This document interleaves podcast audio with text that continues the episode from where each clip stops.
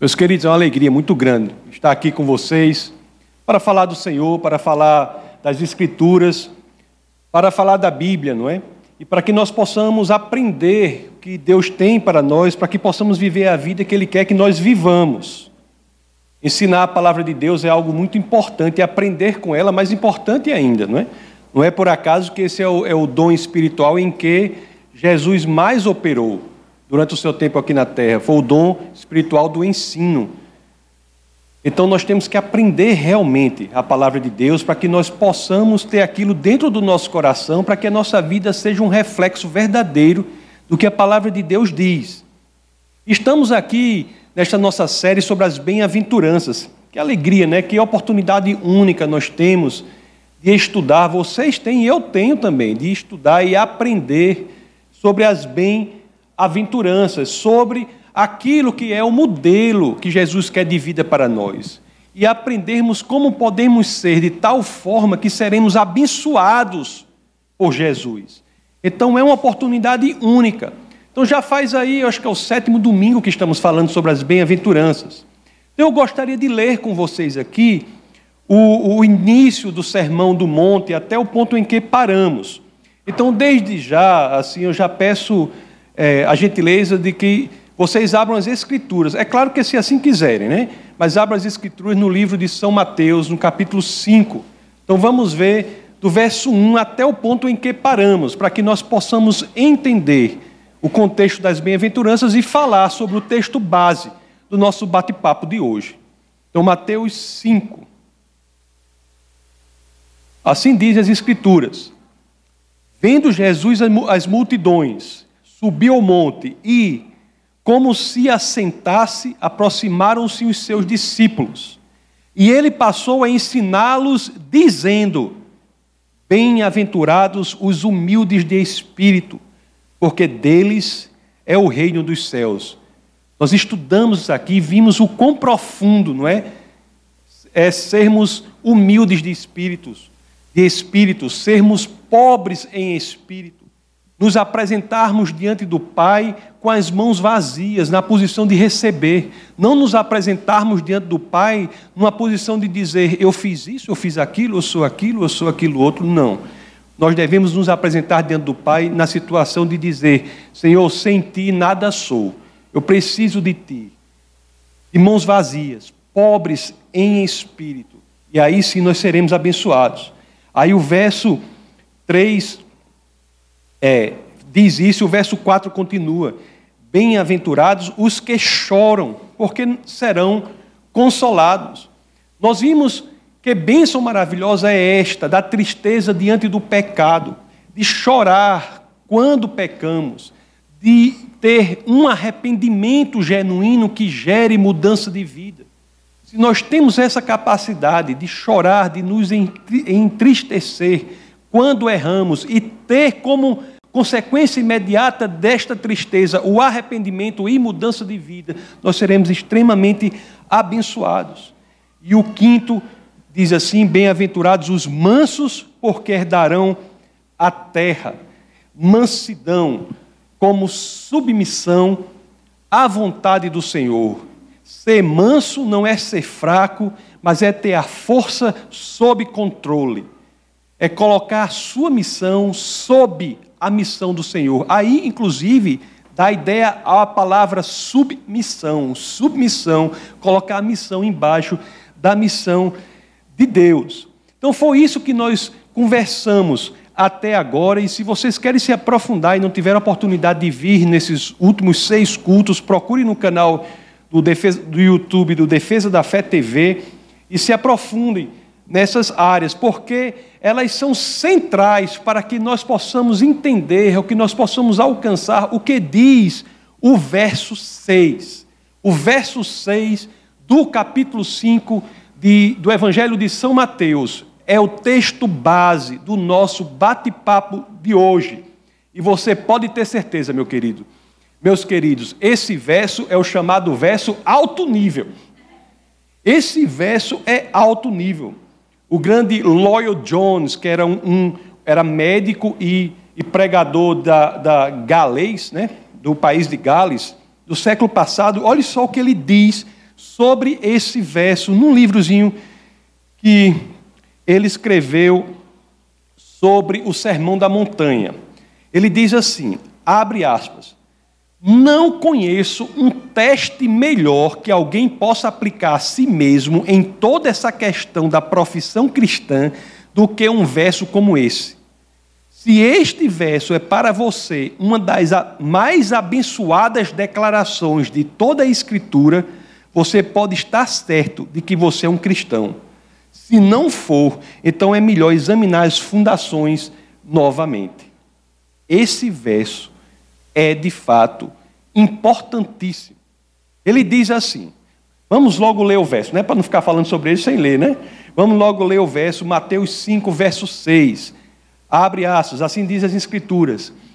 Bem-aventurados os que têm fome e sede de justiça, porque serão fartos. Olhe, logo aqui, quando nós lemos isso, bem-aventurados os que têm fome e sede de justiça, porque serão fartos. Logo aqui tem um elemento que entendemos, que vemos aqui, sobre o qual eu falarei nos cultos subsequentes, que é o seguinte: é uma fome e uma sede de algo que ocasionará uma fartura, porque todas as fomes e sedes que não são das coisas do Senhor são insaciáveis. Aqueles que têm fome e sede de dinheiro, por exemplo, vocês já notaram que é uma fome insaciável? Por mais dinheiro que eles tenham, eles não se satisfazem. Os que têm fome e sede de prostituição é uma sede insaciável. Por mais que se envolvam na prostituição, ainda não é suficiente. Os que são orgulhosos, arrogantes, você pode fazer as declarações mais belas sobre eles, para eles mesmos, eles ainda não se sentirão satisfeitos. Somente aqui nós já vimos isso, que temos aqui uma fome e sede de algo que fará com que seremos fartos. Sobre isso, sobre esse aspecto que é importantíssimo desse verso, eu falarei depois. Mas aqui, no culto de hoje, eu quero começar falando sobre um aspecto aqui que é muito interessante. Porque termos fome e sede de justiça é algo que decorre das três bênçãos anteriores, das três bem-aventuranças anteriores que lemos. Eu quero dizer que, se somos humildes, pobres em espírito, realmente, ninguém engana Deus, né? Se somos humildes e pobres em espírito no nosso coração, se nos colocamos diante de Deus na posição de receber do Senhor, se choramos diante do pecado, se ficamos tristes quando erramos verdadeiramente, se nossa alma se entristece, quando eventualmente nós nos encontramos em um pecado, se isso gera arrependimento para que consertemos o nosso caminho, e se somos mansos, se colocamos a nossa força sob controle, se nos submetemos ao Senhor, se colocamos a nossa missão sob a missão que Deus tem para a nossa vida, aí, meu, meus queridos, não tenha dúvida, Vem logo essa quarta bem-aventurança, ela é imediata. E é talvez a mais importante de todas. É porque se trabalhamos nessas três anteriores como devemos fazer, de maneira inevitável, nós iremos promover em nós um coração que tem fome e sede de justiça. Um coração que tem fome e sede das coisas de Deus. Olhe, eu quero dizer só um aspecto aqui importante teológico para que vocês não, não me entendam errado. Existem dois tipos de justiça, não é? Existe aquela justiça perfeita que está em Cristo. Cristo é a justiça perfeita. Lá na primeira carta aos Coríntios, capítulo 1, verso 30, Paulo diz assim: primeira aos Coríntios, capítulo 1, verso 30, São Paulo diz assim: Assim diz as Escrituras. Mas vós sois dele em Cristo Jesus, o qual se nos tornou da parte de Deus sabedoria e justiça, e santificação e redenção, para que, como está escrito: aquele que se gloria, glorie-se no Senhor. Essa é a justiça, meus amados, que quando o Pai olha para nós, ele vê não porque está em nós, mas porque está em Cristo, no qual estamos. Nós estamos em, nós cristãos estamos em Cristo, assim como aqueles que foram salvos do dilúvio estavam na arca. A arca de Noé é uma tipificação de Cristo. Você tem que estar em Cristo quase que como aquelas oito pessoas estavam na arca. E se estamos em Cristo, nós estaremos acima do julgamento de Deus. E é essa justiça que o Pai vê em Cristo que ele atribui a nós. Esse é um tipo de justiça. Lá na carta aos Filipenses, capítulo 3. Filipenses, capítulo 3, versos 8 e 9. Assim dizem as Escrituras.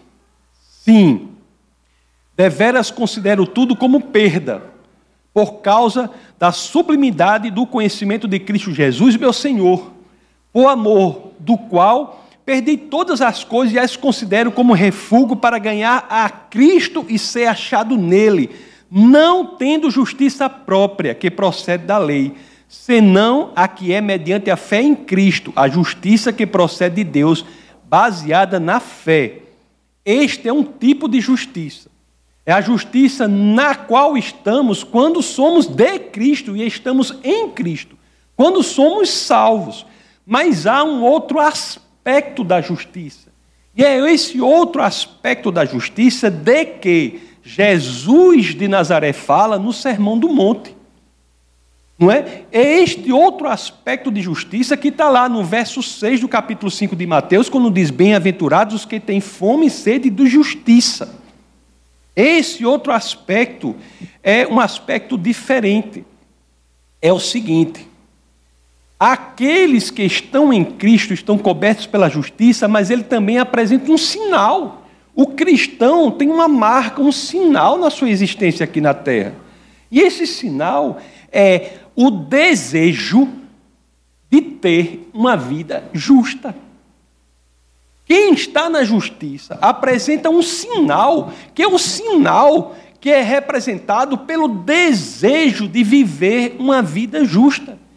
Quem está em Cristo, a exteriorização perceptível disso, uma das exteriorizações perceptíveis de estarmos na justiça, é querermos uma vida de integridade, de honestidade, de justiça é almejarmos a justiça prática, a justiça real.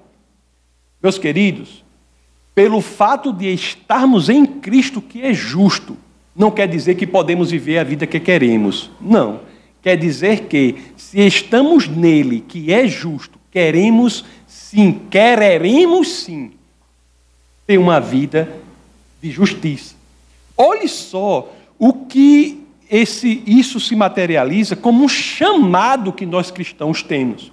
Na primeira carta de Pedro, capítulo 2, verso 24, nós passamos a ver esse outro aspecto da justiça. Primeira de Pedro 2, 24. Vamos ver o que as escrituras começam dizendo aí. Olha, diz assim, ó, pois ele, é, falando de Jesus, quando ultrajado, não revidava com o traje. Quando maltratado, não fazia ameaças, mas entregava-se àquele que julga retamente, carregando ele mesmo em seu corpo, sobre o madeiro, os nossos pecados. Para que que Jesus morreu na cruz? Transformando esse símbolo de sofrimento, tortura e morte num símbolo de salvação e vida. Para quê?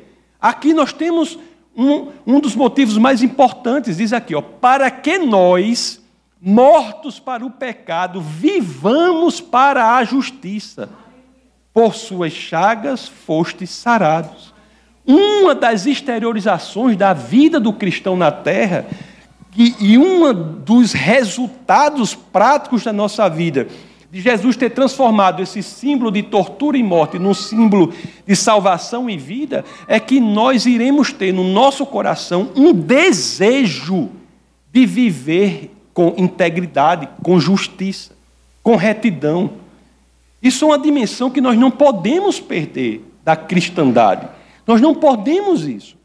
Nós temos, é, inclusive, que entender que a vida com inclinação ao que é correto, justo, é inclusive uma decorrência do que Jesus fez por nós e também do fato do próprio Espírito de Cristo, que é o Espírito Santo, que é o Espírito de Deus, habitar em nós. Lá na carta aos Romanos, né? Eu falei aqui que Paulo escrevia carta demais, né? Eu falei até o que, é a mãe dele fazia, né? Você lembra que eu falei que a mãe dele fazia? Você lembra que chegou lá, viu carta, Paulo lá na situação lá escrevendo carta, escrevendo carta aí, aos romanos, aos filipenses. Você não escreve nenhuma carta para nenhuma menina, não? Fica só escrevendo essas cartas aí para esses.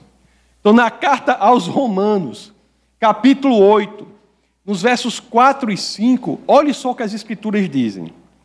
A fim de que o preceito da lei se cumprisse em nós, que não andamos segundo a carne, mas segundo o Espírito.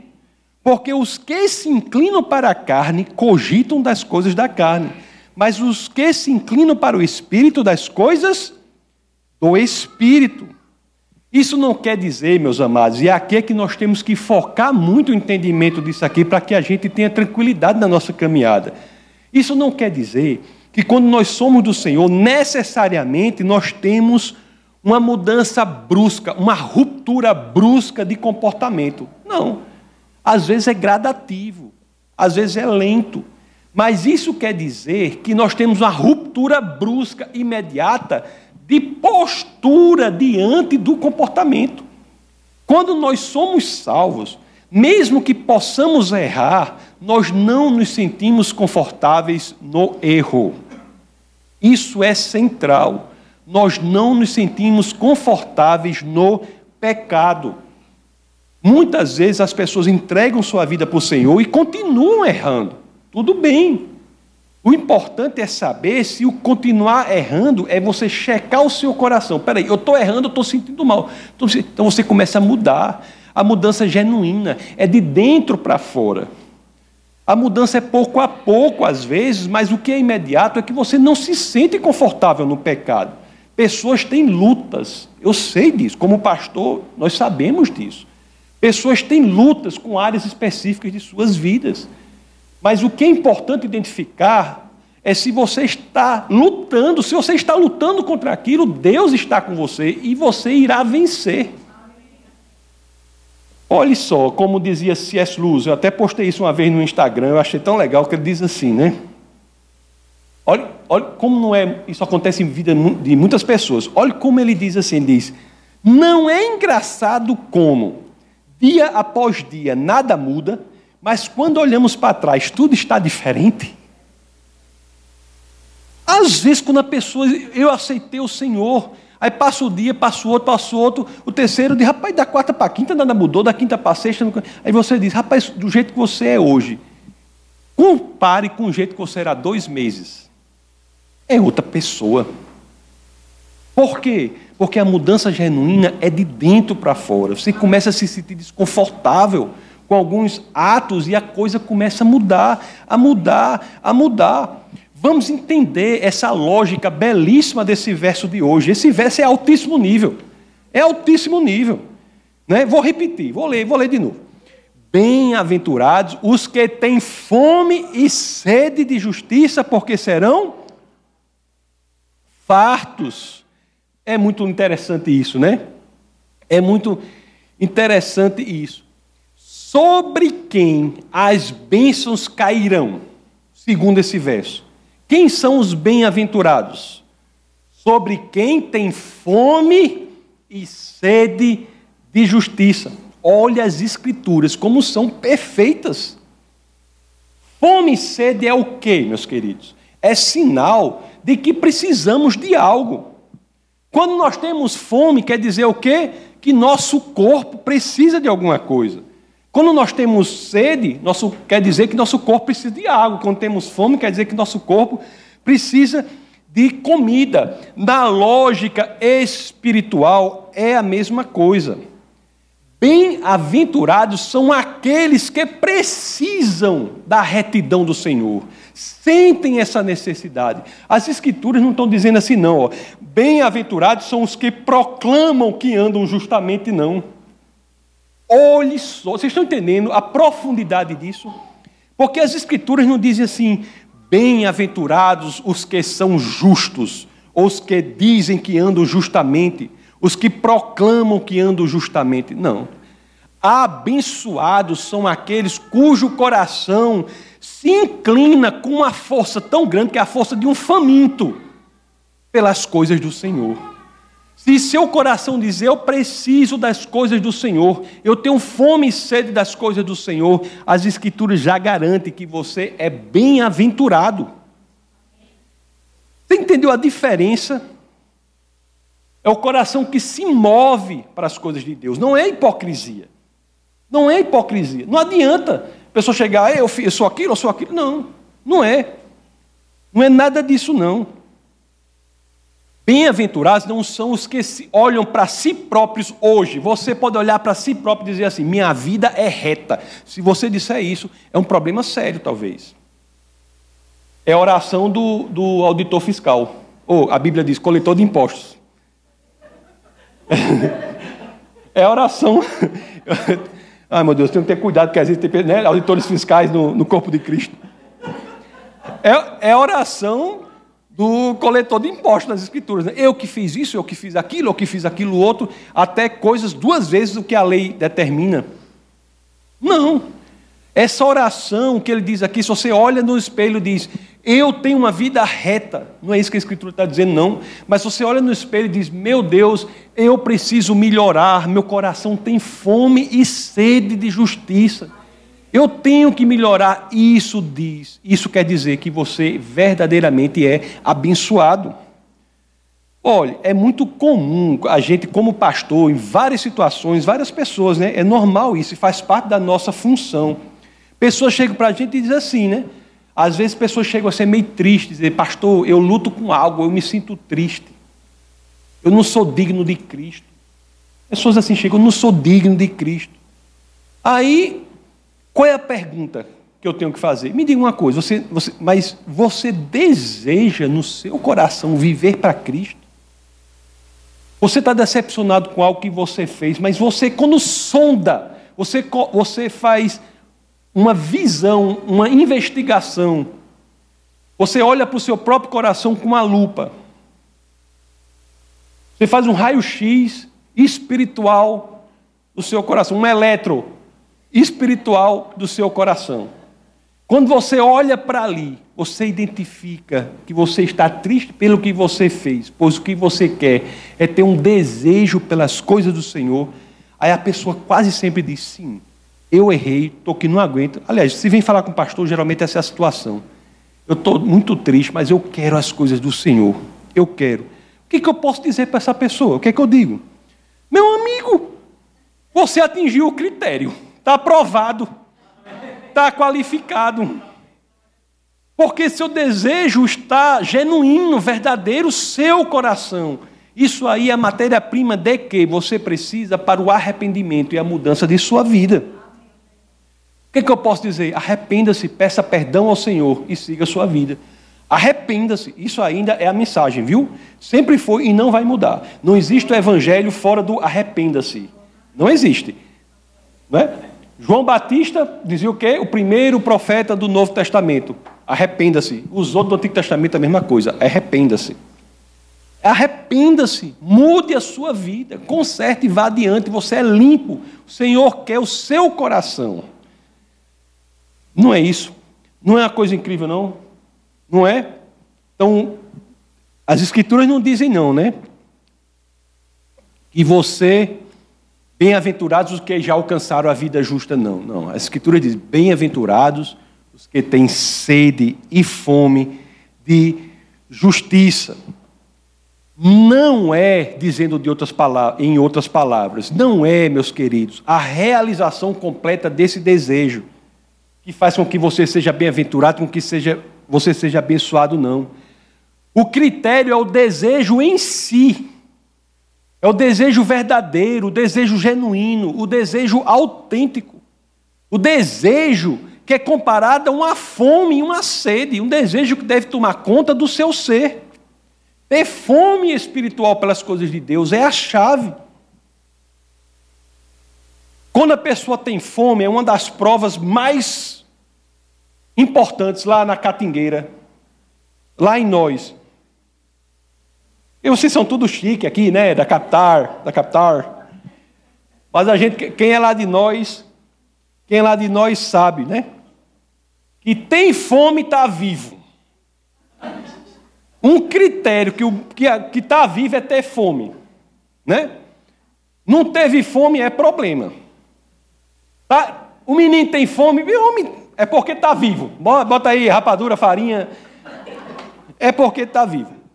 Essa lógica teológica profunda, espiritual, que diz que se temos fome e sede das coisas de Deus, é porque somos vivos espiritualmente. Isso aí a gente aprende lá na catingueira. Na catingueira. Mas se você é preconceituoso em relação às coisas do sertão, nós podemos citar Spurgeon, não é? Um dos grandes, um príncipe dos pregadores. Ele dizia assim, ó, abre aspas: Ter fome de justiça é sinal de vida espiritual. Ninguém morto espiritualmente nunca teve isso. Se você tem fome e sede de justiça, você está vivo espiritualmente. Não é incrível? Não é incrível? O menino emagrece, né? Tem um caba lá que eu conheço do sertão, que ele é, ele é bem fornidozinho, né? Aí chega lá, eu estou tentando, tô, é, como eu assim, né? Meio gordinho que emagrecer, né? Ele chega lá e disse, ele disse, Licurgo, eu não posso emagrecer. Eu digo, por quê? Porque se eu emagrecer for lá para o sertão, é garantido, o povo vai ter a certeza absoluta que eu estou com alguma doença dessa aí de, do cão. Se eu emagrecer, o povo é certo que eu estou com uma doença dessa daí. Não posso, ele disse, né? Por quê? Porque a fome, você ter fome é sinal de vida. E a mesma coisa no nível espiritual, meus queridos. Uma vida, né, em Cristo é muito mais do que as pessoas geralmente pensam, não é? Por exemplo, Cristo nos liberta do nosso passado? Sim, liberta. Cristo restaura o nosso casamento? Sim, ele restaura. Cristo nos dá paz em meio à, tempestade? Sim, ele nos dá paz em meio à tempestade. Cristo nos dá discernimento para que possamos prosperar no que fazemos? Sim, Cristo nos dá discernimento. Cristo faz tudo isso. Se pedimos uma coisa ao Senhor e se esse pedido é de acordo com a Sua palavra, Cristo atende nosso pedido. Se é de acordo com a Sua palavra. Não é? Se não for de acordo com a Sua palavra, Ele vai atender não atendendo o pedido, né? Mas nada disso representa o cristianismo pleno, verdadeiro, um problema hoje é que estão pregando isso como um cristianismo completo. Não é. Isso é em parte cristianismo. Mas o cristianismo verdadeiro, vivermos como cristão, exige que tenhamos um amor visceral por Jesus. É um amor pelas coisas de Deus que deve consumir o nosso peito, deve queimar no nosso peito. É fogo puro. Olha aí, Judinho, essa igreja é pentecostal. O povo não acredita, mas é pentecostal essa igreja. Eu vivo. É pentecostal, eu tenho que ficar. É, bem, né? Podia estar igreja triplamente pentecostal.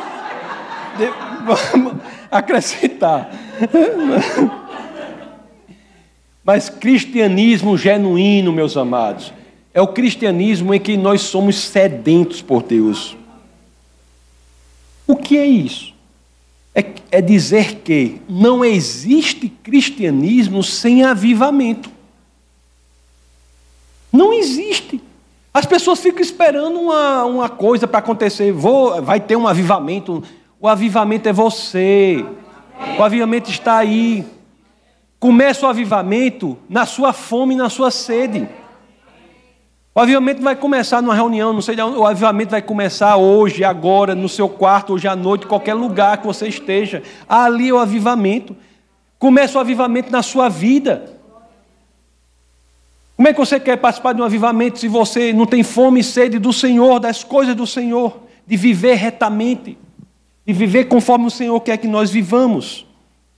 Chega de um cristianismo de conforto. Isso não é cristianismo. Eu já disse mil vezes aqui e eu sou obrigado a repetir. Se você está procurando um lugar para ficar confortável, este não é o seu lugar. Essa igreja não é para você. Essa igreja é uma igreja que promove o desconforto. É a igreja do descontável. Igreja triplamente pentecostal do desconforto. É um nome, era um nome que ia representar o que essa igreja é. Igreja triplamente pentecostal do alto desconforto. Existe passagem mais verdadeiramente cristã, mais verdadeiramente avivalista do que aquela que Paulo diz quando escreve aos Filipenses no capítulo 1, verso 21. Todos vocês conhecem essa passagem, né, que diz, né? Porquanto para mim o viver é Cristo e o morrer é lucro. Qualquer coisa menos que isso não é cristianismo. Essa fome e essa sede de justiça não é um elemento teórico, distante, não. Porque isso é um problema. Tem pessoas que leem isso aqui e dizem que é uma coisa teórica, distante, não. Fome e sede de justiça é um desejo intenso, real, presente para agora. Você pensa num caba como Judinho com fome, o que é que esse homem é capaz de fazer? Ele derruba as paredes, ele abre as grades com as mãos, ele atravessa tudo para chegar lá no, no, na comida, né, Judinho? Não é? A fome afeta tudo, afeta a sua atenção, afeta o seu pensamento, afeta a sua ação. É para essas pessoas que tem fome e sede de justiça. Para as pessoas para, para as quais o cristianismo é a coisa mais importante que existe e é por meio de Cristo que eles veem tudo mais que existe. É para essas pessoas que têm fome e sede de viver conforme Deus quer que vivamos que as Escrituras, logo depois, no capítulo 5 de Mateus, verso 13, no comecinho diz: Vocês são o sal da terra. Ou então no capítulo 14, no comecinho diz: Vocês são a luz do mundo. Então vamos crescer nisso. Vamos crescer nesta fome, nesta sede. Nos cultos subsequentes, nós falaremos mais ainda sobre isso sobre como crescermos nessa fome e sede de justiça, para que possamos verdadeiramente desempenhar o papel que Deus nos confiou. Já disse aqui, já estou com a boca mole de dizer isso aqui. Para que, que a gente continua nesse mundo doido aqui? Depois da nossa salvação, meus queridos. Para quê? Esse mundo rodando doido, só por fazendo doidice por aí. Não é? Super-herói tudo doido, não sabe. Na minha época o super-herói era melhor. Porque hoje em dia vai eu não sei se essa é a minha missão, se eu vou salvar, se eu vou não sei o quê.